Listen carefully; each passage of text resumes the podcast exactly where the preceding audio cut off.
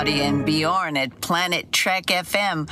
I am wishing you and all your listeners a really, really fun and happy rewatching of Star Trek Deep Space Nine. You know, when I think of the show now, I think of the connection that I have with all of you and how deeply meaningful that is. Happy viewing.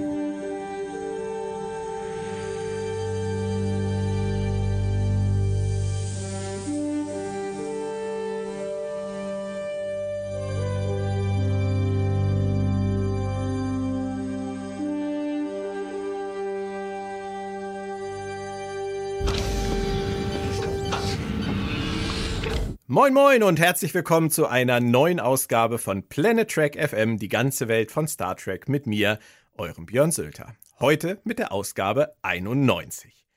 Wir sind noch ganz geflasht von dem, was Star Trek Lower Decks uns da in unserer Ausgabe 90 kredenzt hat. Das war schon verdammt großes Kino. Da kann man über New Track sagen, was man will. Es geht. Wenn die Vision stimmt, wenn die Macher sich voll reinhängen, dann kriegen wir auch heute nach 55 Jahren noch verdammt coolen Star Trek-Nachschub. Doch befassen wir uns eben mit beiden Welten, der klassischen und der modernen. Und heute geht es direkt weiter mit dem schönen Oldschool-Track. Nur noch zwei Episoden haben wir in der ersten Staffel unserer DS9 Re-Experience übrig. Und unser Thema ist die Episode Dewitt. Auf Deutsch so wunderschön betitelt, der undurchschaubare Maritza. Also nur falls sich irgendjemand fragt, was es mit dem Typen in der Folge auf sich hat, Undurchschaubar ist er. Und undurchschaubar ist auch sie, wie eigentlich alle Frauen. Ich begrüße die Autorin und Übersetzerin Claudia Kern. Hallo Claudia. Hallo Björn und vielen Dank für diese total angemessene Generalisierung. Generell meine Begrüßungsüberleitungen schwanken zwischen debil und albern, oder? Ja, so, ja aber ähm, das Schöne ist, man kann sich dann wirklich nie drauf vorbereiten und ähm, wird dann auch direkt schon mal ähm, ähm, ja, wird dann auch direkt schon mal verunsichert und fragt sich, wie denn der Rest dieses Podcasts so laufen wird. Ich weiß ja auch, dass du grundsätzlich damit klarkommst, sonst würde ich das ja auch nicht machen. Reden wir übers Bauchgefühl zur Folge. Das war in dieser Staffel noch nie so gut, oder? Ja, ganz genau. Also ich hatte ein sehr, sehr gutes Bauchgefühl, sozusagen fast schon euphorisches Bauchgefühl. Und ähm, das äh, ja, ich will jetzt auch nicht vorgreifen, aber ich würde sagen, das hat sich schon weitestgehend ähm, bestätigt. Das klingt äh, vorsichtig, aber gut. Ich bin gespannt. Es geht ja auch vielen Fans so. Also Dewitt taucht regelmäßig in Bestenlisten auf, was für eine Folge einer ersten Staffel einer Star Trek-Serie, außer vielleicht bei TOS, nicht zwingend üblich ist, ne? Ja, das allerdings und auch aus gutem Grund nicht zwingend üblich ist. Also wenn wir jetzt mal zurückblicken auf diese erste Staffel Deep Space Nine so kurz vor dem Ende, da sehen wir doch, dass es, ähm, ich will nicht sagen, es gab nicht viele totale Aussetzer, aber es gab viele Folgen, bei denen man vielleicht sagen würde, gemäß Arbeitszeugnissen war stets bemüht. Sie haben das große Puzzle noch nicht zusammengesetzt Nein. in der ersten Staffel. Richtig. Und sie äh, scheitern auch immer wieder an dem gleichen Problem, nämlich dass sie eine wirklich interessante, tolle Idee einfach nach fünf Minuten vergessen. Ja. Das stimmt. Das ist wirklich auffällig, wenn man es jetzt nochmal mit einem ganz frischen Blickwinkel so viele Jahrzehnte später guckt. Ja, auf jeden das, Fall. Aber bei dieser Folge sind sich auch heute noch wahnsinnig viele Leute einig. Also Dewitt schneidet wirklich immer wieder bombastisch ab und deswegen fragen wir uns halt, zu Recht oder nicht zu Recht.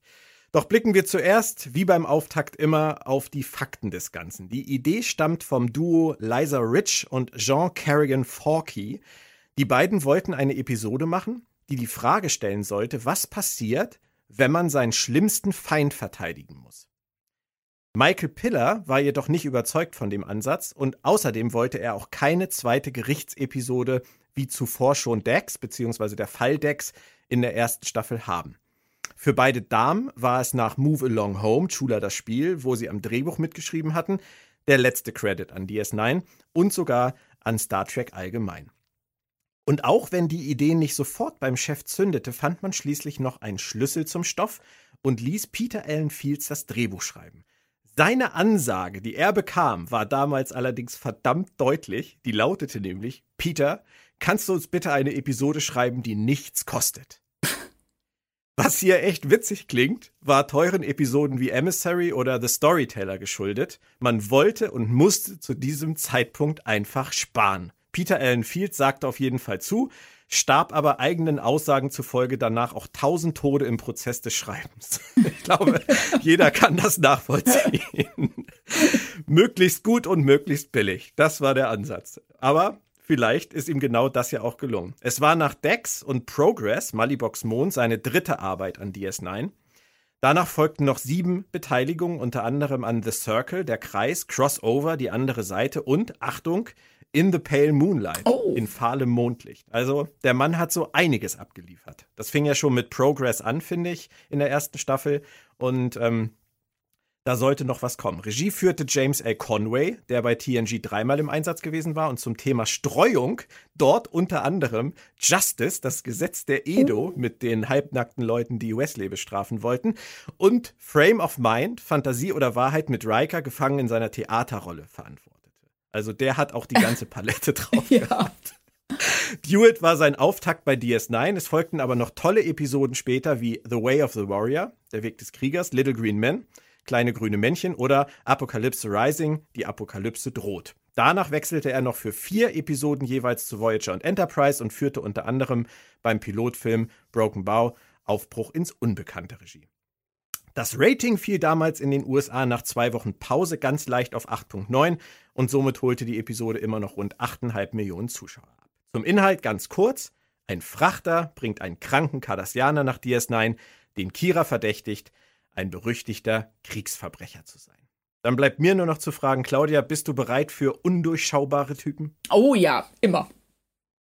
Dann würde ich sagen, starten wir einfach mal rein in den Teaser. Es geht eigentlich gleich so los, dass man merkt, dass Kira im Mittelpunkt steht. Sie redet nur kurz mit Dex, aber sie hat die Ops, sie ist mittendrin und sie wird ganz hellhörig, weil ein Patient an Bord kommen soll, der eine Krankheit hat, die Kalanora heißt.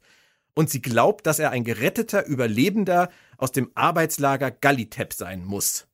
Das setzen Sie schön an, dass sie in diese Richtung denkt, oder? Ja, das finde ich nämlich auch. Sie ähm, sagen hier schon, Sie machen hier schon direkt mehrere Sachen klar. Es, es gab dieses ähm, Zwangsarbeiterlager, äh, es gibt eine Krankheit, die von dort stammen muss und da und sie assoziiert das sofort natürlich mit den Leuten, die da gearbeitet haben und bittet ja dann auch Cisco in einer ähm, sehr schönen Szene beschreibt sie, was da passiert ist und dass sie dieses Lager befreit hat und dass sie ähm, ähm, halt gerne mit, diesen, mit, dieser Person sprechen möchte.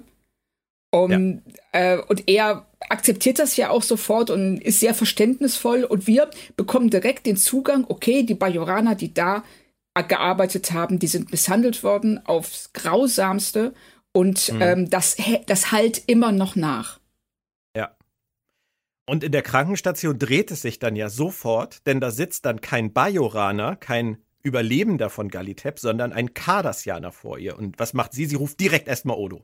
Ja, das, äh, man sieht auch ihrem Gesicht direkt an, also ihr entgleiten wirklich im wahrsten Sinne des Wortes die Gesichtszüge in dieser Szene. Ja.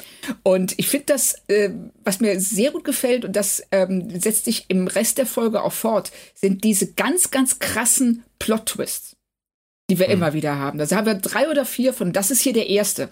Nämlich dieser Moment, wir gehen mit der gleichen Erwartungshaltung in die Krankenstation wie Kira, nur um dann zu sehen, oh, da sitzt ja ein Cardassianer. Das ist genau. die erste 180-Grad-Wendung, die die Folge hier macht. Und du, du nennst es so schön Erwartungshaltung. Es ist natürlich auch das Spiel mit den Vorurteilen, die wir alle mit uns rumtragen und mit denen wir in jede ähm, Situationen in unserem Leben hineingehen, wenn wir auf Menschen treffen, zu denen wir irgendeinen Bezug haben oder zu haben glauben. Wir gehen immer mit einer gewissen Vorprägung oder einem Vorurteilsdenken hinein und werden jedes Mal wieder aufs Neue herausgefordert, vielleicht etwas daran zu ändern oder das Ganze zu überdenken. Und das machen sie hier ja wirklich immer wieder, immer ja. wieder. Und das ist ja, ähm, das äh, machen sie auch an verschiedenen Figuren fest. Wir werden ja später noch den namenlosen Bajoraner kennenlernen, der sich ja. ähm, anfangs mit Maritza äh, das Gefängnis teilt, der ähm, für eine Art steht, mit so etwas umzugehen. Und dann eben Kira, die ähm, einen Lernprozess durchmacht im Verlauf der Folge. Mhm. Und Maritza selber, der ja auch bestimmte Erwartungen an Kira stellt. Ja. Und alle anderen letztendlich auch. Du hast den, den am Anfang Betrunkenen bei Jorana in der Zelle angesprochen. Es kommen ja auch nachher noch Kriegsopfer auf die Station. Ja, die sind bei denen man eher, genau, eher das Gefühl hat, sie sind einfach nur da, weil sie das Gefühl haben, da sein zu müssen. Das sind, das ist ja kein Lynchmob oder so, sondern das sind ja Leute, die, ähm, die sich jetzt einfach erinnern, was damals passiert ist und die an diesem Tag da sein wollen, wo dieser Mann da offensichtlich auf der Station ist. Ja, richtig. Sie wollen sich dem stellen. Es ist so eine Art, um einen Abschluss genau. zu finden. Ja. So wirkt das auf mich. Also das, ähm, ich kann verstehen, dass sie die tatsächlich nur einmal kurz eingeblendet haben, nämlich wenn die Folge, wie du schon sagst, so wenig kosten durfte, dann war es natürlich auch nicht möglich, denen Sprechrollen zu geben. Ja, sondern das war wahrscheinlich waren wahrscheinlich Leute vom vom Produktionsteam. Ja, genau, da hat man so hier ja. zieh mal gerade diesen komischen Fummel an, stell dich dahin und guck traurig. Das war so, genau. so so ein bisschen die Ansage hat man den Eindruck, aber darüber kann ich auch echt hinwegsehen, weil das reicht aus, um klarzumachen, dass ähm, dass bis dieses dieses ähm, Lager, dieses Gallitap bis mhm. heute eben in der bajoranischen Gesellschaft eine Rolle spielt und nicht vergessen ja. worden ist. Ist letztendlich ein sehr kurzer Teaser, muss man sagen, im Vergleich zu vielen anderen. Und er stellt natürlich auch viel mehr Fragen, als er beantwortet, weil wir gar nicht genau wissen, was da in Kira vor sich geht. Ähm, das sage ich auch nur deswegen, weil, wenn man ehrlich ist, in der ersten Staffel sehr wenig darauf eingegangen wurde, was in ihr vor sich geht. Das haben wir im, in Emissary gehabt, das haben wir vielleicht noch in Past Prologue gehabt. Ähm, aber danach wurde es dann doch etwas weniger und, und ihr Seelenleben und alles, was so mit der Besatzung zu tun hat, trat so ein bisschen in den Hintergrund. Deswegen umso schöner, dass es jetzt kommt, oder? Ja, auf jeden Fall. Also sie ähm, hatte auch größtenteils in der ersten Staffel eine sehr undankbare Rolle, weil sie etwas ähm, verkörpert, das nie gezeigt wird. Nämlich, äh, sie ist der Arm der bajoranischen Re Regierung aber wir kriegen ja gar nicht mit, was sich auf Bajor abspielt. Wir, ja. ähm, das, sie hängt da immer in der Luft. Sie wird viel mehr durch ihre Beziehung zu Cisco geprägt und definiert. Aber auch da ist sie immer so ein bisschen, also sie tritt dann ganz schnell in den Hintergrund. Mhm. Und das finde ich schade. Ja. ja. Aber gut, es, es ist natürlich, es ist ein, ein Zwischenstand, den wir jetzt hier aufnehmen nach der ersten Staffel, aber mit dieser Folge haben sie ja definitiv angefangen, an Kira zu arbeiten. Das setzte sich dann ja auch wirklich fort über die Serie. Wie gut, wie ausführlich, das werden wir alles noch besprechen, aber der Anfang ist hier auf jeden Fall gemacht. Und was mir nach dem Teaser und nach dem Vorspann in der nächsten Szene in der Krankenstation aufgefallen ist, wie theatermäßig das alles direkt inszeniert wird hier. Also ich meine, wie der Typ, der Cardassianer, wie der aufsteht losschwankt und versucht zu fliehen. Und Kira und Begier stehen da und schauen nur zu und draußen rennt er dann so unbeholfen Odos Leuten in die Arme. Das ist einfach ein Kammerspiel, oder? Ja, und das ist ja auch ähm, was, was sie die ganze Folge über fortsetzen. Also Maritza, beziehungsweise der, ähm, der Darsteller von Maritza, inszeniert das Ganze wie eine Bühnenaufführung. Also er, ja. jede Geste ist zu groß. Jeder ja. Satz, den er sagt, ist zu laut. Und das ja. ist alles Absicht. Das ist, ähm, um ganz klar zu machen, von Anfang an, ich spiele Theater. Das ist nicht die Realität. Ja. Und, das und dafür haben sie einen super. Schauspieler gefunden mit Harris Yulin, der ja auch vom Broadway kommt. Genau. Und das merkt man total. Also das ist äh, äh, seine ganzen Gesten. Also auch später gibt es ja eine Szene, wenn sich dann Kira neben ihn setzt in der Zelle und er weicht ja. vor ihr zurück bis zur Wand. Also das ist, äh, das ist großes Drama. Ja, und das ist immer für die letzte Reihe im, im Theatersaal. Ja, genau, richtig. Es muss wirklich bis in die letzte Reihe muss jeder verstehen, was da vorne passiert. Und genauso ja. spielt er das, was so einen Bruch darstellt zu der Intimität dieser Szene. Mhm. Dass ähm, sofort klar wird, dieser, was auch immer er da tut, ist nicht sein wahres Ich. Ja. Also das, äh, und das geht, das geht hier schon los, weil er ähm, in diesem Moment ähm, äh, überchargiert. Also das, das ist wirklich, ähm, es ist drüber, aber es ist absichtlich drüber.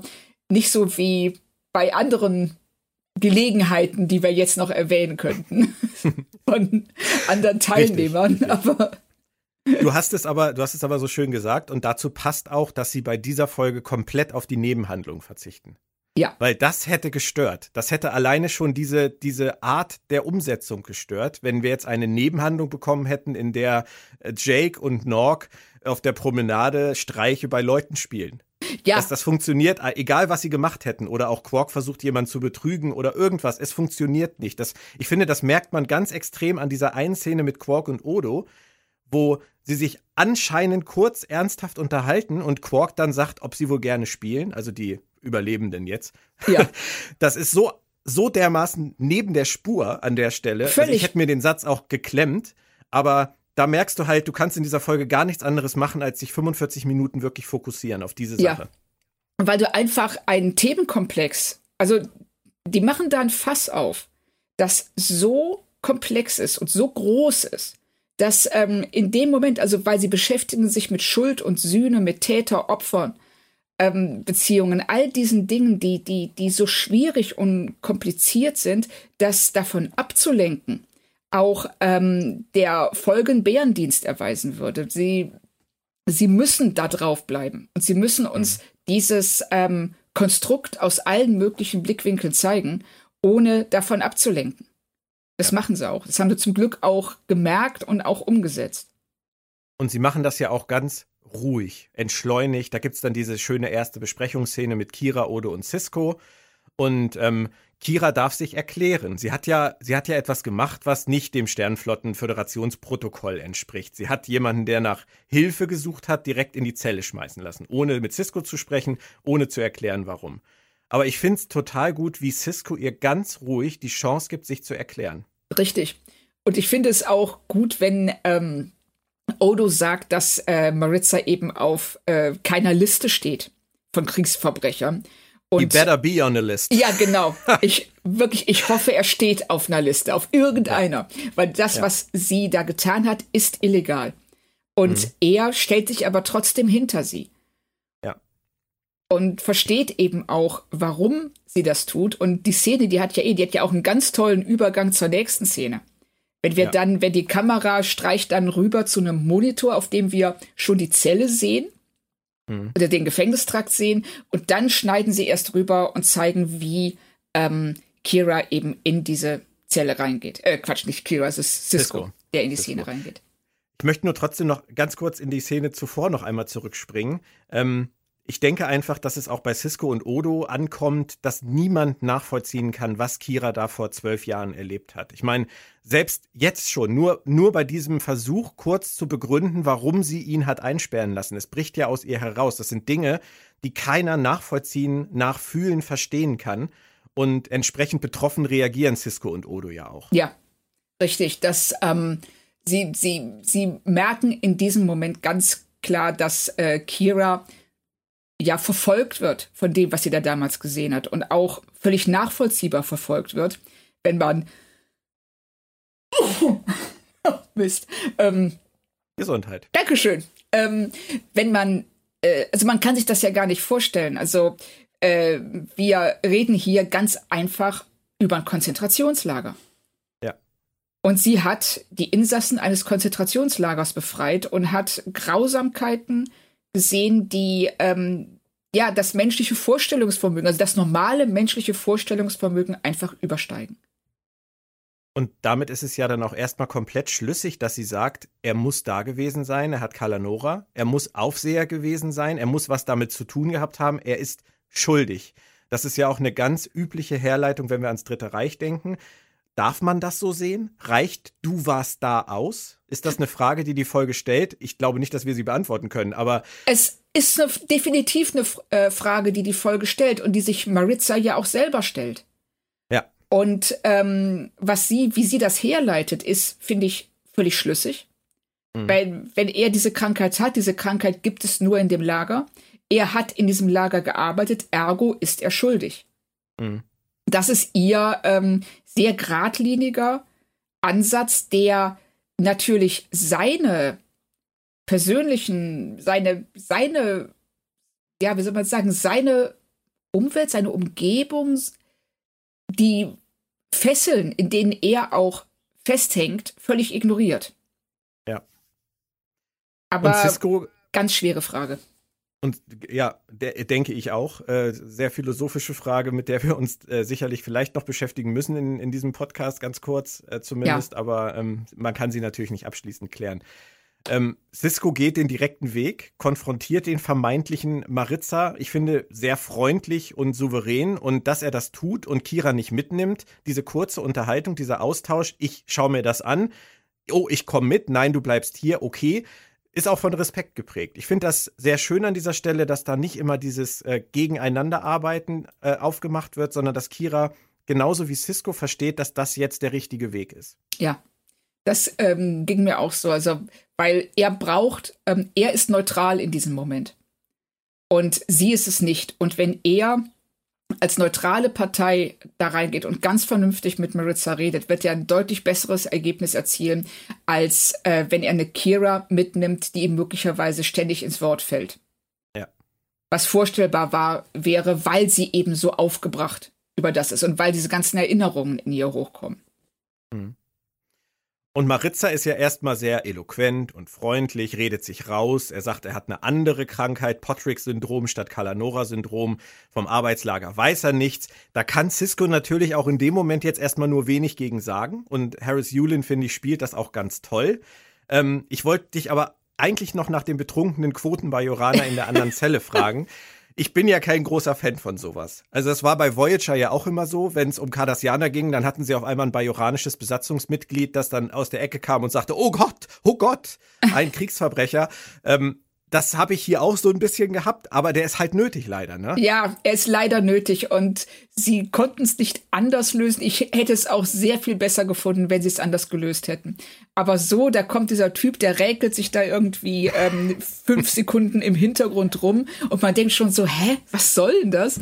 Und dann ja. auf einmal hat er dann seinen kleinen Wutausbruch und ähm, äh, ja, und sprüht förmlich vor Hass auf ja. Cardassianer, was dann auch nochmal Cisco verdeutlichen soll, wie schwierig die Beziehung zwischen Bajoranern und Cardassianern ist, was aber ehrlich gesagt was ist, was er schon längst wissen sollte. Genau wie wir und, auch. Und was halt, finde ich, dann wieder gut gemacht ist, wenn man darüber nachdenkt, dieser Bajoraner, der sieht nur, da sitzt dieser Cardassianer und kriegt ja vielleicht auch was mit und kriegt auch vielleicht im Verlauf der Folge, also der Handlung, noch ein bisschen was mit.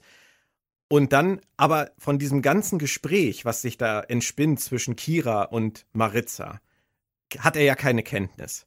Ja. Und Kira beginnt ja genau wie er an dem Punkt, du warst da, du bist schuld.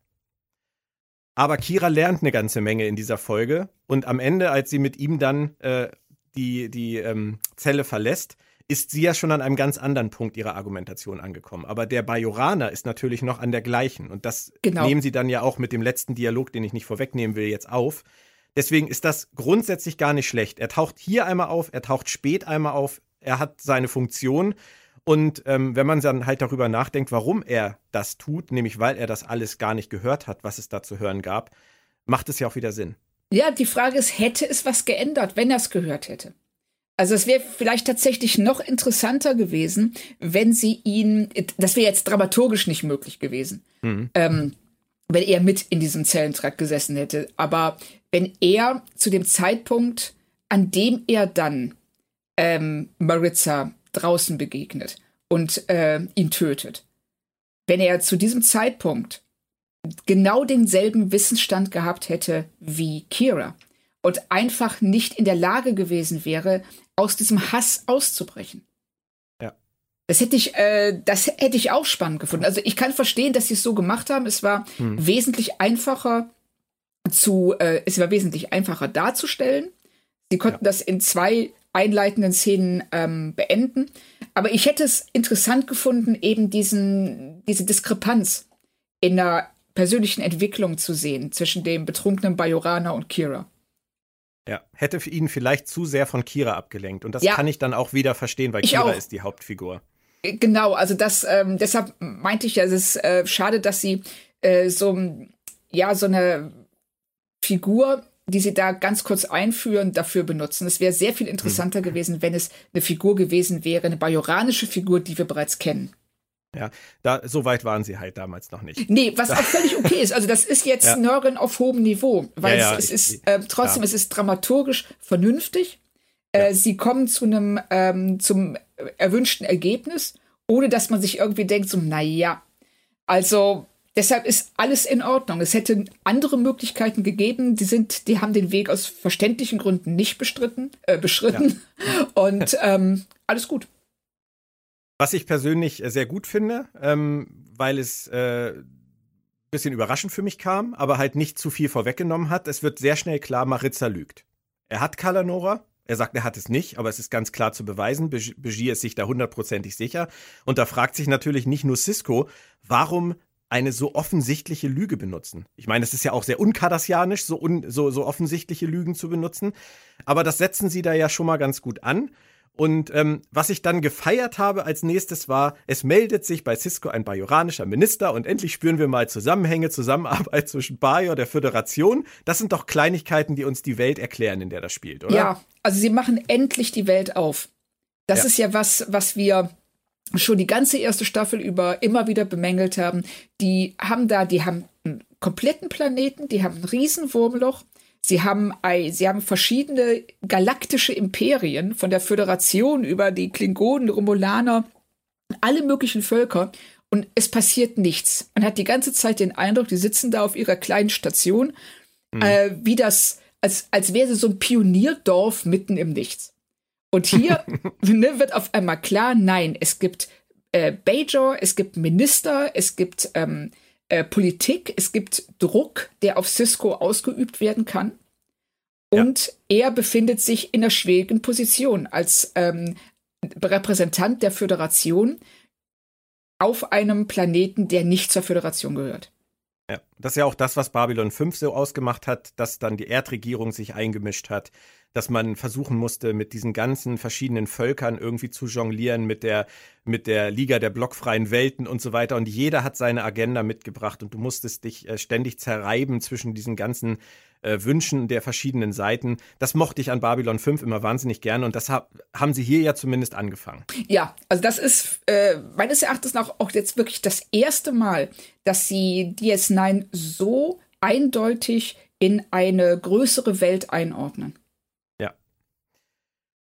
Ich habe mich dann gefragt, woher weiß der Minister das? Nur mal so ganz kurz habe ich mich das gefragt. Sie machen ja kein Thema draus. Ähm, war der betrunkene Bajoraner derjenige, der es äh, gesteckt hat, oder hat sich das anderweitig rumgesprochen? Oder, was natürlich auch relativ äh, offensichtlich hätte sein können, hat Kira wieder hinter Ciscos Rücken irgendwie ähm, das Ganze lanciert? Sie erklären es nicht. Sie gehen überhaupt nicht drauf ein. Ich fand es nur interessant, mich das zu fragen. Ja, äh, ich hatte die gleiche Frage und ich bin tatsächlich davon ausgegangen, dass es Kira war. Das ist das, was am meisten Sinn ergibt. Ähm, und die Frage ist in dem Moment, ist es, äh, macht sie das hinter Ciscos Rücken oder ist das tatsächlich auch ihre Aufgabe? Ja, Genau. Sie lassen es ja auch unter den Tisch fallen. Ja. Aus gutem Grund sicherlich. Ich finde es auch gut, weil es hätte sonst irgendwie wieder eine Diskussion zwischen Kira und Cisco heraufbeschworen, die man gar nicht will in dieser Folge. Richtig. Weil es ein ganz anderes Thema ist und weil ja auch der Umgang von Cisco und Kira in dieser Folge miteinander ähm, so von Respekt geprägt ist, dass das gestört hätte. Deswegen ja. Ich habe kurz dran gedacht, habe dann gedacht, okay, es ist offensichtlich egal, lassen wir es. Witzig fand ich, dass Cisco und Kira dann auf der Promenade diskutieren. Ja, so. also in aller Öffentlichkeit. Ja. Das, also da musste ich auch erstmal, wo kommen die Tische her? Ähm, wieso stehen da auf einmal Tische mitten auf der Promenade? Dann ähm, die schönen Spiegeleierblümchen sind dir hoffentlich auch aufgefallen auf dem Tisch. Ach, ja, da, da hätte ich doch einen Karlauer zu gehabt. Oh. Durch die Der Blume kommt. gesagt, ja? Ja. Der war jetzt nicht schwer. Aber nee. aber, ja, ähm, aber abgesehen davon, dass die, die Umstände dieser Besprechungen wenig bizarr sind, ähm, ist das, was dabei passiert, total gut. Ja. Also, dass Cisco auf der einen Seite ganz klar macht, ich bin hier der Chef, aber auf der anderen Seite ähm, ihr äh, diese Möglichkeit lässt, ihr zu, sich, also ihm zu erklären, dass sie spricht für die Bajoraner, die nichts mehr sagen können. Das ist eine wirklich ergreifende Szene finde ich auch. Finde ich auch. Und von beiden ganz toll umgesetzt. Und ich habe an der Stelle auch nur gedacht, da ist kein Overacting für Nein, nötig. gar nicht. Und das ist was, ähm, äh, da sieht man, wenn man diesen Schauspielern Material gibt, das sie verstehen, mit dem sie umgehen können, dann äh, fahren die auch locker zwei Gänge runter und unterhalten sich auf einer Ebene, die ähm, äh, ja, in der man wirklich die Beziehung zwischen den beiden Figuren spürt und die ja. nicht der eine lauter reden will als der andere. Mhm. Aber das ist ja auch eine wichtige Erkenntnis, glaube ich, auch für Serienautoren und, und diejenigen, die es umsetzen, dass sie irgendwann auch lernen, mit, den, mit dem zu arbeiten, was die Schauspieler ihnen anbieten. Ja, genau. Und das ist, das so ist halt nicht immer nur Vollgas. Richtig. Und das ist eben so ein gegenseitiges ähm, Abtasten. Auch äh, wie sie es auch hier in der ganzen ersten äh, Staffel gemacht haben, dass sie ständig äh, unterschiedliche Kombinationen von Charakteren ausprobieren um zu mhm. gucken, wer mit wem harmoniert und wer nicht. Ja. Und hier haben sie auch eine Ebene gefunden, auf der Cisco und Kira miteinander umgehen können, die von Respekt geprägt ist und nicht von da, so einer Grundaggressivität, die da sonst mhm. ab und zu schon mal mitgeschwungen ist. Ja.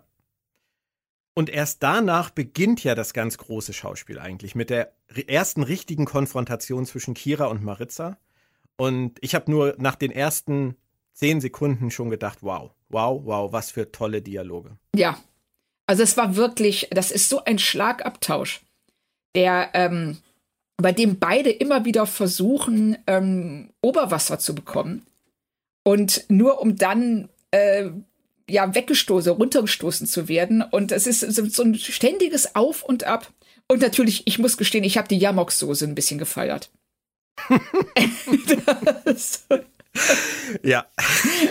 Und aber diese, ähm, diese, ähm, ja, wenn er diese ähm, Grausamkeiten, die Kira vorher angeprangert hat, wenn er es auf einmal dreht und behauptet, nein, nein, es hat äh, Gol, Gol, Goldahil war, Guldahil, ja. ja, Guldahil genau. war so ein brillanter ähm, Kommandant, dass er äh, gar nicht grausam sein musste. Er hat das einfach nur als Propaganda benutzt. Mhm. Damit die Bajoraner glauben, sie seien Opfer. Er, er dreht das auf eine Art und Weise, die ähm, Kira ja auch erstmal sprachlos macht. Ja, das, das passiert ja häufiger mal in dieser Folge. Ja, Richtig, und äh, er provoziert sie dann auf der anderen Seite auch und sagt ihr, wir wollten, dass ihr Bajoraner euch als hilflose Opfer wahrnimmt. Und das hat hm. funktioniert. Ja. Und was ich auch interessant finde, ist, dass gerade wenn man weiß, wie sich die Folge entwickelt, er den kleinen Büroangestellten Maritza ja selber ins Spiel bringt und inszeniert, der er ja nun mal selber wirklich ist. Und ähm, das ist ja auch das große Problem. Aber das setzt er hier ja schon an. Er ist der kleine Büroangestellte und er erwähnt den großen Guldahil, zu dem er sich dann kurz danach selber machen will und setzt alles wirklich bis ins kleinste Detail vor Kiras Augen an und äh, beobachtet, wie du sagst, wie sie sprachlos ist. Ja, also er ist ja ähm, auch ständig bemüht, sie zu manipulieren indem er jetzt hier Guldahil darstellt als Cäsar, als einen der, der, der ganz großen militärischen Strategen der, der Cardassianer und den, also ne, äh, tatsächlich äh, äh, fast schon anbetet, was dann sehr gut vorbereitet, dass er als nächstes behauptet, er ist Guldahil. Mhm. Und den eben dann auch mit der entsprechenden Arroganz und Überheblichkeit spielt. Es ist ja auch alles sehr stark, das wussten wir ja schon am Anfang der Serie, angelehnt letztendlich auch ans Dritte Reich, an die Judenverfolgung. Ja. Das machen sie natürlich sehr deutlich in dieser Folge. Richtig. Aber hier prallen ja auch einfach Dinge aufeinander, die eigentlich unvereinbar sind. Also der Wunsch nach Rache, der bei Kira oder auch bei dem, bei dem Bajoraner, der glaube ich namenlos ist, ähm, so im Vordergrund steht, aber dann natürlich auch immer der Wunsch nach Gerechtigkeit und Wahrheit. Das zusammenzubringen. Rache, Wahrheit. Wo liegt die Wahrheit letztendlich? Was ich halt gut finde, ist, dass wir hier immerhin die Chance kriegen, auch mal die andere Sichtweise zu hören, auch wenn sie natürlich von, von Maritza auf eine Weise dargestellt wird, die nichts besser macht aus Sicht der Cardassianer oder mit Blick auf die Cardassianer. Und Kira kann eh nicht aus ihrer Haut, oder? Richtig. Und das ist ja auch was äh, am Abschluss dieser Szene sagt äh, Maritza ganz klar zu ihr, ähm, sie wollen nicht die Wahrheit, sie wollen nur Rache. Genau. Und das ist dann wieder ein Moment, an dem Kira sich ertappt fühlt. Weil es stimmt letzten Endes. Sie, sie, sie, sie will sich rächen. Sie will zwar beides, aber in diesem Moment zumindest steht für sie die Rache ganz klar im Vordergrund. Hm. Hast du dich ein bisschen erinnert gefühlt bei, äh, bei den beiden an äh, Dr. Lecter und Clarice Starling? Ja. Das, okay. ja, auf jeden Fall eben auch. Ging weil, das nicht nur mir so? Nein, weil er auch ähm, sich ihr gegenüber ständig überlegen gibt. Ich weiß etwas, was du nicht weißt, und mit diesem Wissen kann ich dich manipulieren. Und es ist ja auch so. Er weiß ja etwas, was sie unbedingt herausfinden will. Mhm. Und spielt damit. Und das. Und inszeniert. Ähm, und inszeniert ja, vor allem. Er, er, führt Regie. Völlig. Und ja. er hat diese ganze, ähm, er hat diese Szenen immer in der Hand. Mhm bis ganz zum Ende, wo das, wo es dann kippt. Ja. Zurück zu Cisco. Ähm, ich wollte in den ganzen letzten Folgen schon immer zu dir sagen, wie schade ich es finde, dass sie Gul Dukat vergessen haben. ja. Da ist er. Genau. Und jetzt sitzt Cisco richtig zwischen den Stühlen. Und das meinte ich eben gerade. Er redet mit dem bajoranischen Minister. Jetzt redet er mit Dukat.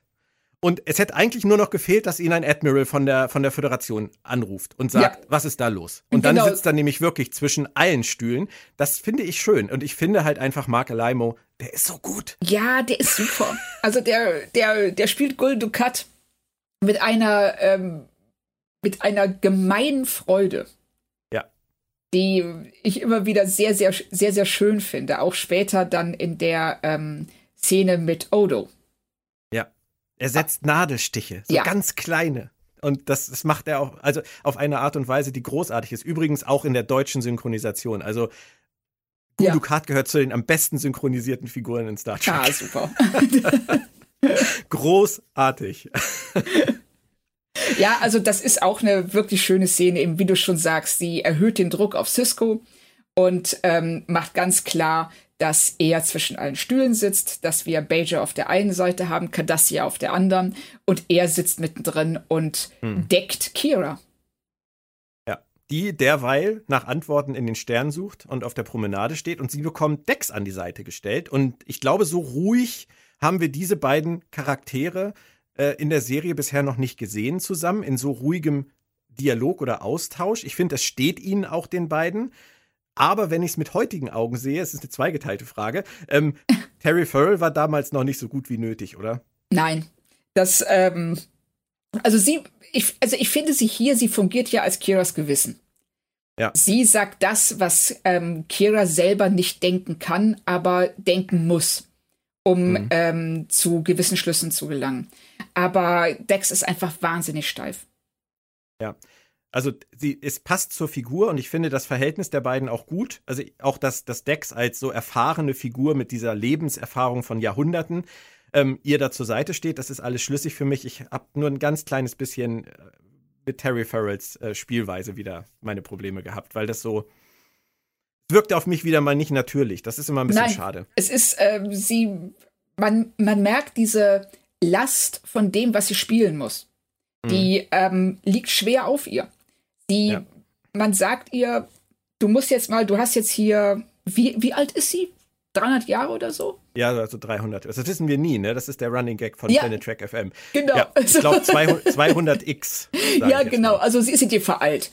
Oder sie hat ähm, sehr viel Lebenserfahrung in sich und man merkt, dass keiner Terry Farrell auch nur den geringsten Hinweis gegeben hat, wie man so viel Lebenserwartung, äh, Erfahrung äh, spielen kann. Ja. Und das stelle mir das auch schwer vor. Das ist super schwer. Das ist genauso, wie man ja auch immer wieder, ähm, wenn man ähm, äh, auf Außerirdische trifft in Serien oder Filmen, die wahnsinnig intelligent sein sollen. Mhm. Äh, irgendwie, oh ja, wir sind äh, zehnmal intelligenter als Menschen. Und du siehst den Schauspieler, der da steht, oh Scheiße, wie spiele ich das? so.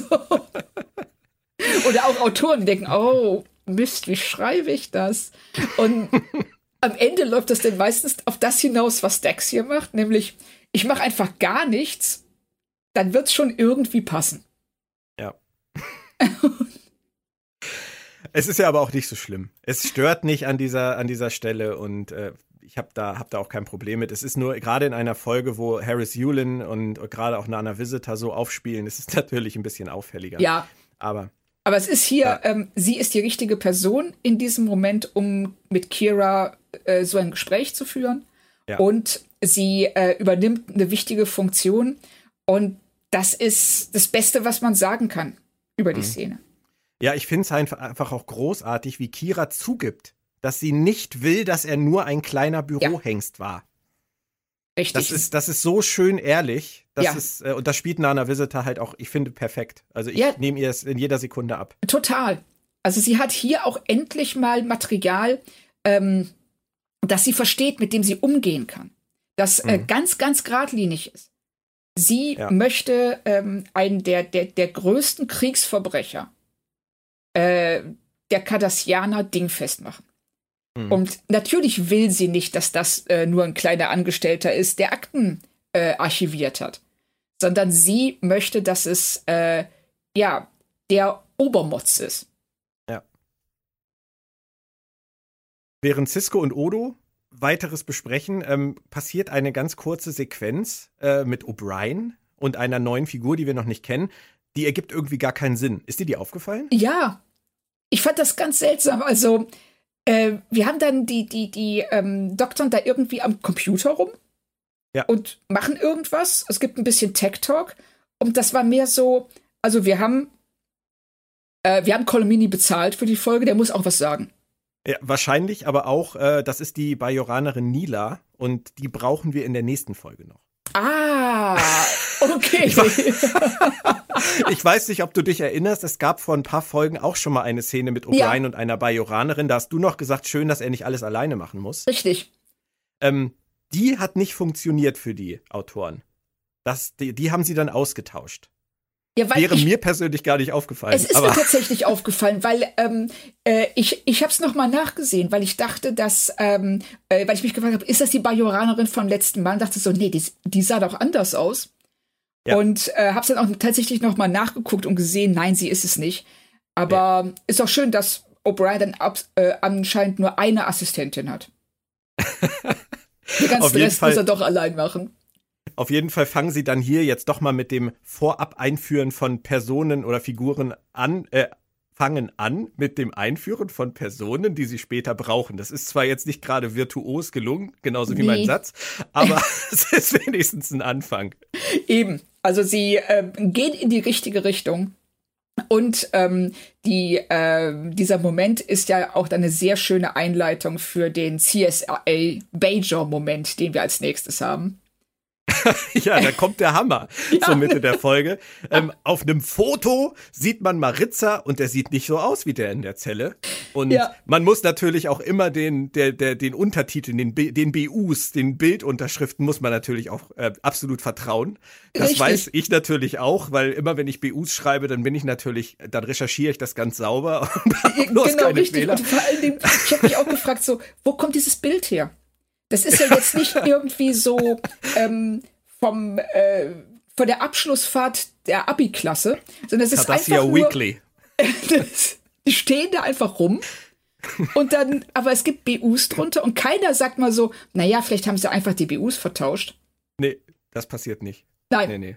Das in kann einer nicht perfekten sein. Welt machen auch Redakteure keine Fehler. Ja, Definitiv nicht. Genau, und sie, und sie können auch einfach einen, einen Typen, der zu drei Viertel verdeckt wird von jemand anderem, wenn man sagt so, Bild verstärken, Bild verbessern, enhance. Und als nächstes hat man dann das vollständige Gesicht. Ja, das ist so eine Art 3D-Fotografie, ne? ja, genau. Ja. Aber ich meine, die Szene erfüllt ihren Zweck, die ist ja auch ganz lustig. Du hast das richtig gesagt mit CSI, da bin ich gar nicht drauf gekommen. Ähm, und er sieht halt nicht nur nicht aus wie der in der Zelle, also der, der Maritza heißt auf dem Foto, sondern er sieht dafür aber aus wie Gulda Hiel, denn der hat natürlich auch eine BU. Und ähm, was machen wir nun? genau. Und das ist ja dann jetzt schon die zweite große Wendung der Folge. Und das finde ich auch, abgesehen von dem etwas zweifelhaften Foto, super gelöst, dass ja. sie, ähm, äh, wie schon bei der Wendung von, das ist ein Bajoraner zu, oh, oh, nein, es ist ein Cardassianer, hier nicht nur sagen, das ist nicht Maritza, sondern guckt mal, das ist der gefürchtete Gul Dahil, den, der immer ja so gefürchtet war, dass er der Schlechter genannt wurde. Und sie machen es letztendlich fast genau identisch zur ersten Wendungsszene, nämlich, dass sie kurz vorher Cisco und Kira noch reden lassen und Cisco, sagt, Cisco sagt, ja, dann wir liefern ihn dann halt aus und Kira sagt, ja, und dann sagt er, dann sind wir uns ja wenigstens einig. Das ist halt, sie wiegen uns wieder komplett in Sicherheit durch eine Information, die wir von den Figuren kriegen, genauso wie vorher, dass Kira sagt, oh, das muss ein Überlebender sein, mit dem möchte ich gerne reden und drehen es dann. Ja. Genau das Mag machen ich. sie. Ja, genau. Und was ich schön finde, ist, dass Kira sich nicht auf dem Absatz umdreht, wie Nana Visitor das ja in dieser Staffel häufiger mal gespielt hat und stampfend zurück zu Odo in die Zelle läuft. Nein, sie geht ganz unaufgeregt zurück zu ihm und konfrontiert den vermeintlichen Gulda Heel. Warum? Ja. Warum ist sie so unaufgeregt? Weil sie. Ja, das ist eine gute Frage. Also ich glaube, weil sie sich so, ja, ich habe den Faden verloren. Das ist super. das, nein, also was ich sagen möchte, sie ist unaufgeregt, weil es, dieser Typ, der hat so viel, also dieses, dieses, dieses Leid, was er ausgelöst hat, das ist was, das sie bis heute bedrückt. Und so, sie hat jetzt nicht dieses Haha, ich habe deine wahre Identität, sondern in dem Moment, wo sie sich dem stellen muss, dass sie, dass das dieser ähm, Massenmörder ist. Ich glaube, dass ähm, das, das deckelt sie.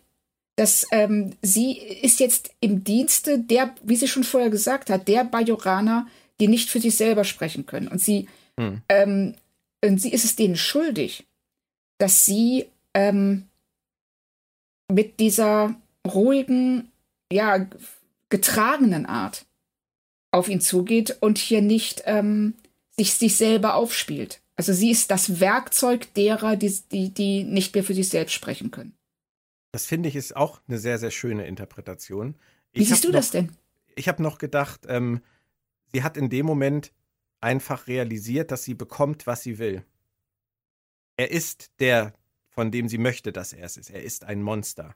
Ja. Und ähm, deswegen kann sie ganz entspannt sein, in Anführungsstrichen, weil sie mit der Genugtuung zu ihm zurückkehren kann, dass das, was sie sich gewünscht hat, eintritt. Das, ja. So habe ich das irgendwie verstanden. Ja, ich finde, das ist, äh, äh, das, das ist auch, also gefällt mir auch gut als Ansatz. Weil Beides es macht passt. Sinn. Ja, ja, sie ist, ähm, sie, sie kann so gelassen sein, weil sie weiß oder in ihren Gedanken zumindest denkt sie, äh, sie hat ihn gerade Schachmatt gesetzt. Und Dahil, der macht sich fast lustig. Er sagt, Kriegsverbrechertribunal? Es gab ja nicht mal einen Krieg. Ja. Ich meine, er wertet all das ab, was da passiert ist. Er wertet all das ab, für das Kira und alle anderen gekämpft und ge gekämpft haben und gestorben sind. Und er provoziert sie ohne Ende und dreht auf und inszeniert, wie du gesagt hast, ein Schauspiel für Kira. Er gibt ihr alles, was sie braucht, oder? Ja. Und er lenkt sie damit ähm, wunderbar ab. Äh, also dass sie nicht nachdenkt, dass sie ähm, sich von ihm hier wieder manipulieren lässt, indem mhm. er genau sich so gibt, wie Gul Dahil in ihrer Vorstellung ist.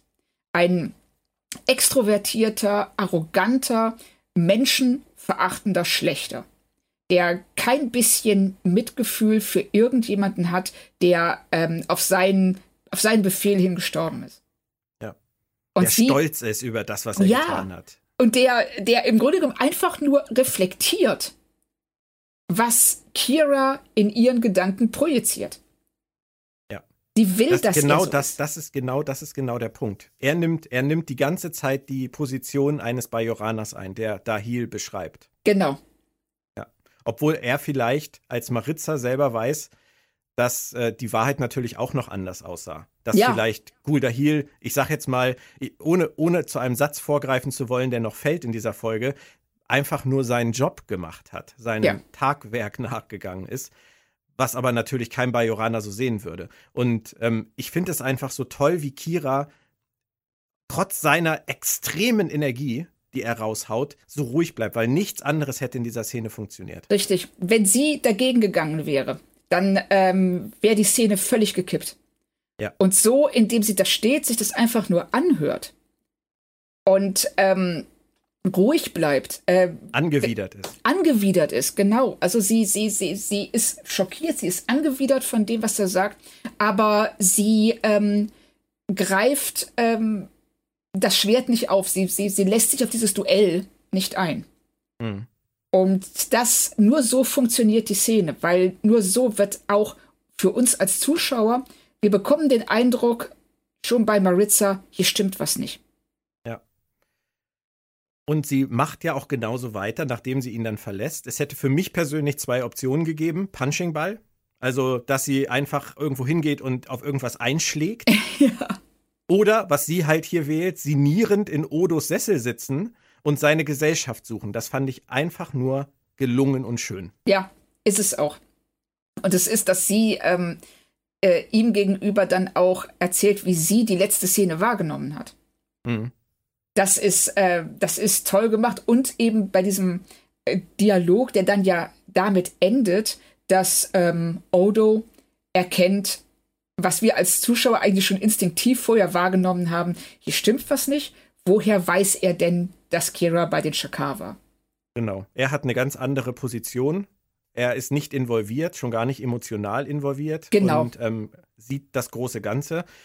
Ähm, was ich in der Szene mit Odo und Kira noch bemerkenswert finde, ist, dass es sehr viel über ähm, Kiras Seelenleben aussagt, weil sie, finde ich, in dieser Szene wahnsinnig deutlich macht, was das Problem ist. Sie hasst die Überlegenheit der ja. Cardassianer. Sie hasst, was sie jahrelang durch diese Überlegenheit erdulden musste. Sie hasst, dass sie so unterdrückt waren wurden, dass sie sich so unterdrücken lassen mussten durch diese Überlegenheit. Und ja. sie hasst es, dass Maritza mit dem, was er sagt, im Prinzip nur das bestätigt, was passiert ist und diese ganzen Wunden wieder aufreißt. Ja, genau. Das ist, ähm, das, das ist mir auch aufgefallen, dass sie ähm, unter dieser, unter dieser Hilflosigkeit, dieser erzwungenen Hilflosigkeit bis heute, also bis Serienrealität leidet. Und mhm. Maritza durch sein Verhalten ihr das äh, immer wieder deutlich macht, so ja, ihr wart Opfer. Ihr wart nichts sonst. Ihr hattet keine eigene Agenda. Alles, wir sind nur gegangen, weil es politisch passte. Nicht, weil ihr uns geschlagen habt. Und wie großartig ist es, dass es für Maritza genauso gilt. Das werden ja. wir ja noch erfahren. Genau. Ähm, das, das ist ja dann die finale Wendung, aber das hier schon mal erwähnt, dass die beiden sich so wahnsinnig ähnlich sind in ihrer Ohnmacht, die sie gespürt haben. Und äh, das, das setzen sie toll an hier, finde ich. Aber wir haben halt noch viele Wendungen übrig. Du hast gesagt, Odo riecht den Braten, dass da was nicht stimmt und forscht nach, während Kira wieder die Nähe da Dahils sucht. Aber sie gibt ihm eigentlich an dieser Stelle immer nur neue Vorlagen für seine Hassreden, oder? Ja, sie macht nichts anderes. Also er ist jetzt hier auch nicht mehr so überzeugend, finde ich. Er, nee, er hat ja alles gesagt eigentlich. Ja, genau. Und ähm, er lenkt sie ab von ihren Fragen und ähm, er, er, versucht sie weiterhin äh, äh, zu provozieren, was ihm auch gelingt. Ein Stück weit. Und da musste ich so ein bisschen denken an diese ähm, Szene, in der Kira herausfindet, dass sie für die Cardassianer nur eine drittklassige Terroristin war. Daran musste ich auch denken, ja. Ja, oder? Ja. Und sich da ganz furchtbar drüber aufregt. Ja. Und, und er hier, ja hier jetzt auch zu ihr sagt, ich habe mich eigentlich gar nicht an dich erinnert. Aber, ja, genau, richtig. Ja. Aber also, das, du hast, du sagst das schon richtig, er lenkt sie ab, weil er, er ist durch. Er ist mit seinem Spiel durch eigentlich. Und ähm, was er dann macht, was er abgesehen vom Ablenken macht, das finde ich halt auch total faszinierend, weil es auch total an das Schweigen der Lämmer erinnert. Quid pro quo. Auf einmal sagt er, ich habe selber Fragen. Ja. Und sie lässt sich drauf ein. Und sie lässt sich drauf ein. Und das finde ich super interessant, dass sie ähm, ihm diese, äh, diese Bitte gewährt. Das müsste sie ja nicht machen. Das tut sie nicht. Sie gewährt ihm nicht die Bitte. Sie möchte, sie hat selber Redebedarf. Da bin ich mir ziemlich ja, sicher. Ja, genau. Das ist nämlich der, äh, der Grund dahinter, weil äh, sie, weil er hat die ganze Zeit gesagt, wie er diese Situation wahrgenommen hat. Und jetzt will sie ihm sagen, wie sie ähm, das ja gefühlt, was sie gefühlt hat, was sie erlebt ja, hat. Genau. Und deshalb lässt sie sich darauf ein, dass aus dem ähm, Verhör äh, ein Interview wird von ihr. Ja. Also, Aber das, das sind ja wahnsinnig viele ungesagte Dinge, die in, in so Menschen wie Kira vor sich gehen, bei dem, was sie alles erlebt hat. Dinge, über die sie auch wahrscheinlich sehr ungerne spricht. Und deswegen ähm, hat sie jetzt hier mal jemanden, der grundsätzlich natürlich die absolut falsche Wahl ist, aber der einfach versteht, was da vor sich geht, weil er dabei war. Das, das wollte ich gerade sagen. Dass, ähm, sie hat ja nicht viele, viele Leute, die das irgendwie nachvollziehen könnten. Und ähm, da ist es selbst der Feind, selbst der, äh, der, der Peiniger, der Folterknecht, war wenigstens dabei. Und ähm, sie kann auf diese Weise kann sie nicht mit Cisco reden und auch mit niemandem anderen, der das nicht erlebt hat. Und da ist selbst er besser als niemand. Ja. Und Odo forscht und forscht und du hast schon gesagt, äh, Odo trifft dann auch auf Ducat und das hat mich besonders gefreut, weil es endlich losgeht mit ja. den beiden und mit ihrer gemeinsamen Vergangenheit, die sie ja nun mal haben, von der wir aber gar nichts wissen. Also bisher haben wir in der Serie nichts davon erfahren, dass die so eine komplexe Vergangenheit auf der Station teilen. Und ich war damals in der zweiten Staffel, äh, muss ich sagen, als dann diese Folge Necessary Evil kam, ähm, war ich total geflasht davon. Von diesen, oh, scheiß, das war jetzt ein Wortspiel, das nicht beabsichtigt war, von diesen Flashbacks in dieser Folge war ich geflasht. Ähm, einfach zu sehen, oh mein Gott, Odo war die ganzen Jahre schon da. Ja. Was bedeutet das? Und das setzen sie hier ja an und das spielen, finde ich, spielen René Aubergenois und Marc Leimo halt auch toll aus in dieser Szene. Ja, ich finde auch sehr schön, wie Gul Ducat ihre Beziehung völlig anders wertet als Odo. Sagt ja. so, oh ja, wir haben so oft dieses eine Spiel gespielt. Sie sagt so, nein, nein, einmal und sie haben betrogen. Ja. und, und Gul Ducat geht völlig drüber weg. Ja. Und er erfährt, Guldahil ist tot natürlich ja. standesgemäß unter einem wundervollen Riesengrab äh, beigesetzt worden und halb Cardassia hat dabei zugesehen. Und ich finde das auch toll, wie irritiert Ducat ist. Ja. Auf einmal. Und dann sagt, hä? Äh, nein, der ist tot. Ich war dabei und ich habe die Leiche gesehen und das ist Quark. Das ist totaler Quatsch. Ich glaube ihm das an der Stelle auch. Ich glaube ihm das auch. Also er ähm, ist sichtlich überrascht und ich glaube, er fängt auch an, sich Sorgen darüber zu machen, was das politisch bedeuten könnte. Ja, absolut. Und trotzdem, er vertraut Odo und gibt ihm Zugang, den Odo sich wünscht. Das ist auch eine schöne kleine Note, finde ich. Die zeigt, dass zwischen Ducat und Odo halt auch mal ein Verhältnis bestanden hat, wo sie zusammengearbeitet haben in irgendeiner Form. Ja. Also und dass vielleicht Ducat ihn, ihm mehr vertraut hat als umgekehrt. Das, das, das wollte ich gerade sagen. Man merkt, dass Sorry. es ein Vertrauensverhältnis, nee, Quatsch. Man merkt, dass es ein Vertrauensverhältnis gibt zwischen den beiden, das aber relativ einseitig geprägt ist. Und das ähm, äh, Odo tatsächlich dann nutzen kann, um Akteneinsicht zu bekommen. Und das auch mhm. relativ unkompliziert. Ja.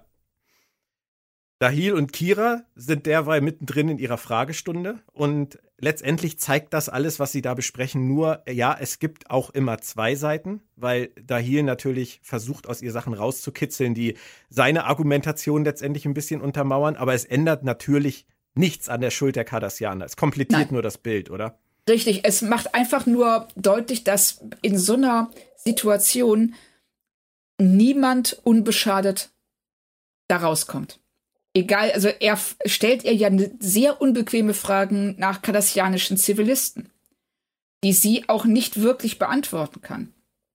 Und auf der anderen Seite macht er aber ähm, deutlich, dass diese Grausamkeiten, die er als Guldahil angeblich begangen hat oder die die Cardassianer begangen sind, dass die ähm, normal waren. Er sagt ja, und ich denke mal, das ist der Satz, den du eben meintest, what you ja. call genocide, I call a day's work. Das ist doch der Satz, der ich glaube, auch allen, die die Folge vor Jahrzehnten gesehen haben, immer noch in den Ohren klingt. Ja, weil das ist äh, diese Normalität des Grausamen. Das ist, ähm, glaube ich, das ist ja auch Banalität des Grausamen. Das ist ja was, was man ja auch immer wieder ähm, im Zusammenhang mit äh, äh, dem Nationalsozialismus und den Kon Konzentrationslagern hört. Dieses, dass es normal war. Ja. Und ähm, das ist eben das, was äh, das erfordert einen mentalen Sprung, der für normale Menschen in einer normalen Situation nicht nachvollziehbar ist. Nee, und ich hätte darauf wetten können, tatsächlich, ähm, dass das ein geborgtes Zitat ist. Aber ist es nicht offensichtlich und ich muss da wirklich an dieser Stelle sagen, Peter Allen Fields, wow. Ja. Das muss man erst mal schreiben. Richtig, das so auf den Punkt zu bringen. Das ähm, ist einfach, äh, es ist natürlich auch wieder eine Provokation Kira gegenüber.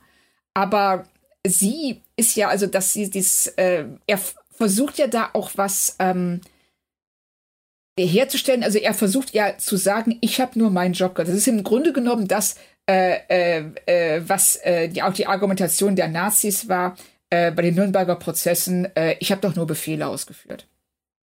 Was anderes sagt er hier ja nicht. Und während Kira ja nicht Befehle ausgeführt hat, sie hat sich gewehrt. Und das ist der fundamentale Unterschied. Also diese kardassianischen Zivilisten, die sie getötet hat, das ähm, war nicht schön. Es war sicherlich, äh, ist ja auch was, das sagt sie ja auch selber. Sie hat Dinge getan, auf die sie nicht stolz ist. Nur sie hat sie getan, weil sie ähm, das Opfer war, das sich wehren musste. Ja. Die Kardassianer hätten jederzeit gehen können, sie nicht. Und ich finde es wieder toll, wie Nana Visitor diese Verachtung, diese Ungläubigkeit spielt. Da geht so viel in ihrem Kopf vor, auch vor allem nach diesem Kernsatz, was ja. gar nicht artikuliert wird, aber wo man so viel reininterpretieren kann. Ja, und was sie auch gar nicht artikulieren muss, weil wir, ähm, äh, ja, weil wir das eben auch aus der Realität äh, sind uns solche Situationen bekannt. Ja. Und wir können da selber ganz viel reinlegen. Mhm. Also es ist äh, wirklich, also das ist eine der Szenen, den ich auch am Ende nur dachte, wow. Mhm. Und dann steht aber fest, Gulda-Hil ist tot und der Mann in der Zelle wollte gefasst werden. So deutet es sich zumindest an. Und Kira bringt eine gute Frage auf und da möchte ich auch nochmal den, den Drehbuchautor loben, weil sie winden sich nicht um unbequeme Fragen herum, denn sie fragt, kann das nicht ein Versuch der Cardassianer sein, ihren Helden rausholen zu wollen oder den politischen Schaden zu minimieren? Es wäre ihnen zuzutrauen, oder? Auf jeden Fall. Also so wie wir die Cardassianer kennen, ähm, halte ich das äh, von ihr für eine Spekulation, die absolut nachvollziehbar ist. Es wird aber ja noch komplizierter, denn der Mann in der Zelle hat das Kalanora-Syndrom und Odo glaubt nun zu wissen, dass Dahil zur Zeit des Unglücks nicht im Arbeitslager Galitep war. Er kann also Kalanora nicht gehabt haben und auch jetzt nicht haben. Aber auch das könnte natürlich Fake-Info sein, wobei da muss man dann schon sagen, das wäre dann schon sehr kompliziert angesetzt von den ja. Kardassianern in sehr wenig Zeit. Das glauben Odo und Cisco auch keine Sekunde und ich glaube auch Kira nicht mehr. Nein, also das ist, es ist einfach zu viel, was dagegen spricht. Also zum mhm. einen, dass ähm, Guldukat der festen Überzeugung ist, dass Guldahil tot ist, dass er bei der Beerdigung dabei war und dass Guldahil nicht auf äh, Bajor gewesen ist, als ja. es zu diesem Unglück gekommen ist. Ja. Also das ist so viel, was da zusammentrifft, das kann man nicht mehr wegerklären. Und Odo sagt dann ja auch noch, der, der da in der Zelle sitzt, der hat seine Sachen geregelt und hat sich im Prinzip willentlich in die Hand der Föderation und der Bajoraner begeben. Ja. Aber Kira sagt, gehen Sie hin, lassen Sie es sich erzählen, lassen Sie sich erzählen, was er sagt, denn sie hat ihm zugehört. Sie kann da emotional an dieser Stelle noch nicht raus. Nein, weil sie will es auch nicht. Es ist, das geht wieder zurück auf die Szene mit Dax. Sie war sich so sicher, dass das Guldahil ist. Sie wollte, dass es Guldahil ist. Und er hat sie in einer Art und Weise äh, von oben herab behandelt und arrogant behandelt, dass sie ihm diesen Triumph äh, sich, dass sie von ihm manipuliert wurde, dass er es geschafft hat, sie so weit zu bringen, den will sie ihm nicht gönnen. Nein.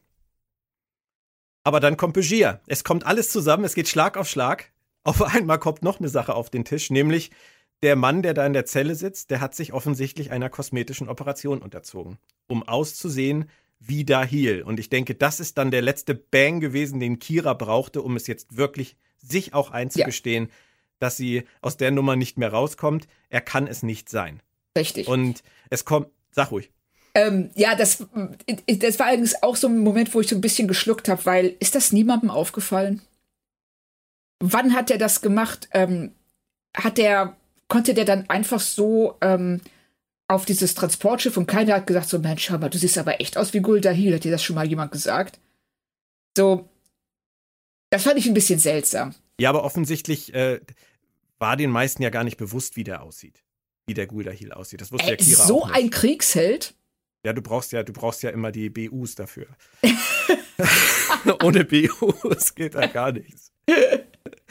Nein, du Stimmt, hast natürlich so recht. gesehen, Wenn- okay, okay, so gesehen hast du völlig recht. For dramatic purposes heißt es doch immer so schön. Ja, genau. Aber du hast natürlich recht. Und es kommt zur letzten großen Konfrontation zwischen den beiden. Und jetzt konfrontiert Kira ihn wirklich mit seinen Lügen und er kommt aus dieser Nummer auch nicht mehr raus. Und es, auf einmal ist Kira diejenige, die ihn raushauen will. Ja, Die Aber- sagt, nein, du bist Ja, unschuldig. du bist das nicht. Das, das, was du hier behauptest, bist du nicht. Und was ich ähm, in dieser Szene wirklich so, ähm, ja, ergreifend, ist, glaube ich, das richtige Wort fand, ist der wahnsinnige Selbsthass von Maritza. Ja. Dass er über sich selber sagt, das ist derartig entlarvend, also schon, als er noch darum ähm, kämpft, diese Behauptung, er sei Gul Dahil aufrechtzuerhalten. Und diesen, und sich selber als Maritza so niedermacht, als diesen kleinen, feigen Büroangestellten, der weinend äh, äh, in seinem Bett lag und sich die Ohren zugehalten hat, um die Schreie nicht hören zu müssen. Mhm. Und dann eben eigentlich auch völlig unspektakulär von der dritten Person in die erste wechselt. Ja. Im, fast im gleichen Satz. Du hast da echt einen Mann, der leidet genauso unter dem, was damals passiert ist, wie Kira und die Bajoraner. Ja. Der war genauso hilflos wie die Bajoraner. Der hat sich genauso unterdrückt gefühlt von Guldahil und den Cardassianern und der Obrigkeit wie die Bajoraner. Ich finde, das ist potenter Stoff. Ja, total. Also das ähm, ist natürlich immer Stoff, mit dem man ein bisschen vorsichtig sein muss. Weil ähm, er ist trotzdem auf der Seite der Unterdrücker und sein Leben in diesem Arbeitslager wird sicherlich deutlich angenehmer gewesen sein, als Keine das der Frage. Bajoraner. Auf der anderen Seite zeigt es eben auch, dass solche Leute wie Maritza, die ähm, ja die Mitläufer, die äh, nicht anders können oder die sich selber in erhebliche Gefahr und Probleme, ja, in, erhebliche Gefahr bringen würden, wenn sie sich am System nicht beteiligen. Mhm. Dass die auch darunter leiden. Also dass ähm, es ist, es ist wahnsinnig schwer. Also das, äh, ja, ist es. ja, auch in einer Art und Weise auszudrücken, dass ähm, das Leid der, der, der ähm, Betroffenen, der Opfer nicht relativiert. Nein. Das, ich habe auch nicht den Eindruck, dass sie das hier Nein. versucht haben. Nein, sie, wollen sie sie sind nicht. auch nicht Gefahr gelaufen. Nee, nee, er, er ist einfach für sich, hasst er es, dass er so ein Feigling war, wie er es selber Ja. einschätzt. Das ist ja seine Sichtweise. Das ist nicht meine. Ich nenne ihn nicht einen Feigling, sondern er selber sagt das ja über sich. Und ähm, jetzt, nach so langer Zeit, ist er an einen Punkt gekommen, wo er versucht, es irgendwie für sich und für Cardassia und für die Bajoraner wieder gut zu machen Ja, was natürlich niemals möglich ist. Aber ähm, ich glaube, das ist etwas, was viele, die damals diese Zeit mitgekriegt haben, auch im Dritten Reich, das, was die gefühlt haben und womit sie leben mussten, womit sie teilweise heute noch leben müssen. Und, und das zu bewerten, das obliegt sicherlich nicht uns und nicht hier. Aber ich finde es einfach wahnsinnig spannend, das so vorgeführt zu bekommen. Ja richtig. Also was ich hier auch, ähm, ähm, er nimmt ja diese, ähm, diese Gestalt von Guldahil an, also er hätte ja auch als Maritza, theoretisch hätte er als Maritza nach Bajor reisen können, sagen sie, passt mal auf, ich habe da gearbeitet, ich fand das ganz schrecklich, ich möchte mich im Namen von ganz Cardassia dafür entschuldigen. Aber er ist doch so ein kleiner genau. Büroangestellter. Ja. Und, und deshalb, es hätte niemanden interessiert. Aber Nein, das hätte, du, das, stopp, Entschuldigung, wenn ich da, wenn ich da unterbreche. Es hätte, glaube ich, jemanden interessiert, aber er glaubt, es würde niemanden Richtig. interessieren, weil er nur der kleine Maritza ist. Er ist der kleine, Mann, er ist nichts wert. In seinem Kopf ist er nichts Ja, wert, ist genau. er niemand. Ist er, ähm, er, er stirbt ja im Grunde genommen. Er lässt Maritza sterben, um zu Gul Dahil zu werden, jemanden, den er gehasst hat, vor dem er eine entsetzliche Angst gehabt hat und den er jetzt jeden Morgen im Spiegel sieht. Damit dem der Prozess gemacht werden kann, Genau. als Weil- Bauernopfer letztendlich. Richtig. Also er opfert sich selbst um Gul Dahil, der ja ähm, so berühmt ist, dass ihm äh, ein riesen äh, Grabmal gebaut wird auf Cardassia. Der äh, den Beinamen der Schlechte hat. Ja. Den, äh, den man, dessen Namen, den man wahrscheinlich noch in 100 Jahren auf Bajor verfluchen wird und auf Cardassia feiern wird. Ja. Und den will er vernichten. Er will, Den das will, ist, genau. Und nur so, und er kann es nur so, indem er sich selbst zuerst vernichtet. Cardassia soll endlich die Wahrheit anerkennen. Ja, genau. Und das ist Die Schuld. Äh, ja, diese Schuld anerkennen. Und das äh, kann Maritza nicht erreichen, das kann nur Guldahil erreichen. Und das finde ich halt auch schön zweigleisig gemacht, dass er auf der einen Seite das sagt und auf der anderen Seite aber auch diese Liebe zu Cardassia hervorbringt, dass er, Ja. dass er, dass er das aus mehreren Gründen macht. Er macht es für Cardassia und er macht es für die Wahrheit Genau. und für die Opfer. Und, Ja. und das, das hat, äh, das hat Peter Allen Fields, finde ich, wirklich schön herausgearbeitet. Und Kira begegnet dem Ganzen ja mit einer ganz simplen Antwort. Sie sagt, nicht noch ein Mord. ja. Es hat so viele Tote gegeben, es soll nicht noch einer dazukommen. Schon gar nicht seiner. Ja. Ja. Weil, Aber wir müssen ähm, noch, ja, bitte. Ja, weil er eben, ähm, äh, weil sie in ihm eben äh, auch diese Qual sieht, was er erleidet und sie und, und sie will es nicht. Sie hat so viel Qualen, so viel Leid gesehen. Sie will nicht, dass noch er dazukommt. Natürlich müssen wir aber noch das Ende besprechen. Ähm, der betrunkene Bajorana vom Anfang, ich hoff, hoffe jetzt nicht mehr betrunken, ähm, sticht zu. Und es ist erneut, das muss man ganz klipp und klar sagen, weil ich habe schon viel über diese Szene gehört, ich habe auch schon viel Schlechtes über diese Szene gehört. Es ist erneut Theaterbühne. Es ist ein ganz anderes Setting als normalerweise in der Serie.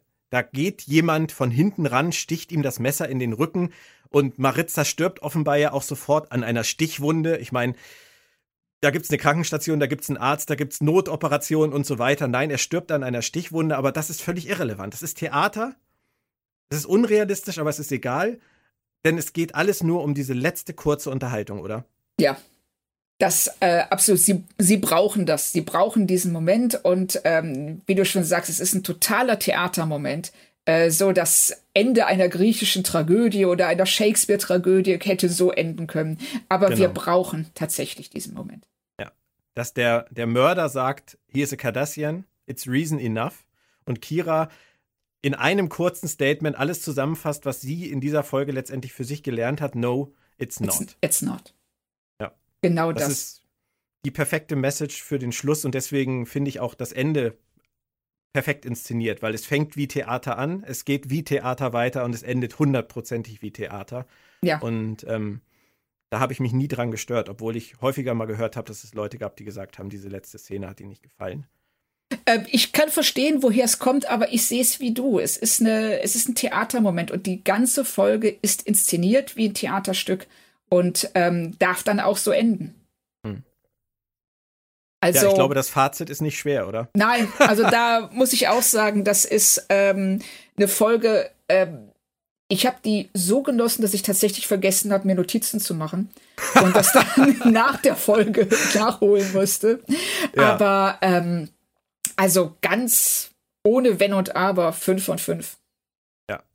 ohne Frage die beste Folge der ersten Staffel und sicherlich auch eine der besten der Serie. Es gibt sogar Quellen wie Cine Fantastique, die sagen bis heute, es ist die beste Folge der Serie.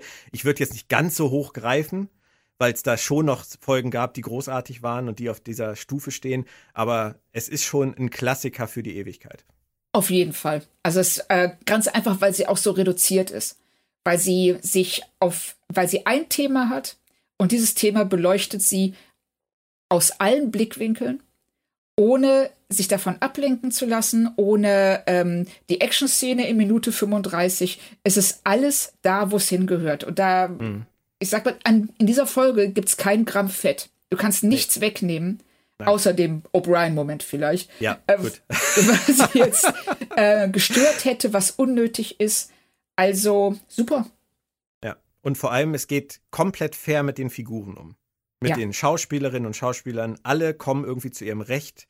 Jeder ähm, kann sich so entfalten, wie die Figur letztendlich funktioniert und auch später funktionieren wird. Gibt es wirklich nichts zu beanstanden. Also ich war auch wahnsinnig happy damit, dass mein Bauchgefühl äh, mich überhaupt nicht getrogen hat. Auch zum zweiten Mal zum Glück in dieser Staffel mit Progress hatte ich ja schon so eine Folge, die ich immer sehr gerne mochte, die ja auch wirklich immer noch sehr schön ist. Aber das ist schon, ist schon noch eine andere Liga hier. Es ist eine ganz andere Liga, da bin ich bei dir. Das ist wirklich ähm, definitiv was das Beste, was wir in dieser Staffel gesehen haben.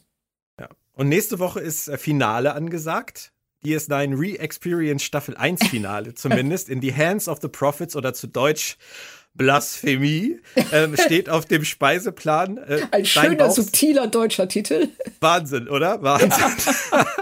Was sagt der Bauch übers Finale? Ähm, mittelmäßig, also äh, kein, jedenfalls kein schlechtes Bauchgefühl, aber auch kein so euphorisch gutes wie vor dieser Folge. Nein, also das definitiv bei mir auch nicht, aber ich, äh, ich fand sie, glaube ich, damals ziemlich gut, weil es einfach diese Bajorana-Geschichte weitergesponnen hat, weil ähm, das erste Mal ähm, Kai Win, hätte ich beinahe gesagt, ist sie ja noch gar nicht. Vedek Win auftaucht. oh, das war ein Spoiler.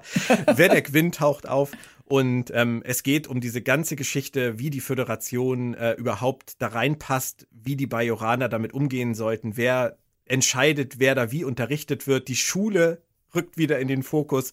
Das mochte ich immer sehr gerne. Von daher, ähm, ich habe ein gutes Bauchgefühl. Oh, ich bin gespannt. Wir warten es ab. Ich muss sagen, Claudia, es hat mir sehr, sehr viel Spaß gemacht heute. Eine sehr schöne Folge, ein sehr schönes Gespräch. Vielen Dank. Ja, das kann ich nur zurückgeben. Hat mir auch sehr viel Spaß gemacht und war eine tolle Folge. Ja, und ihr alle da draußen, wir kommen dann ja Anfang der Woche wieder. Dann wahrscheinlich nicht ganz so ernsthaft wie heute, sondern wieder etwas lockerer äh, bei der USS Cerritos und kommenden Donnerstag dann Finale mit den Niners. Bleibt uns gewogen. Bis nächste Woche und tschüss. Tschüss.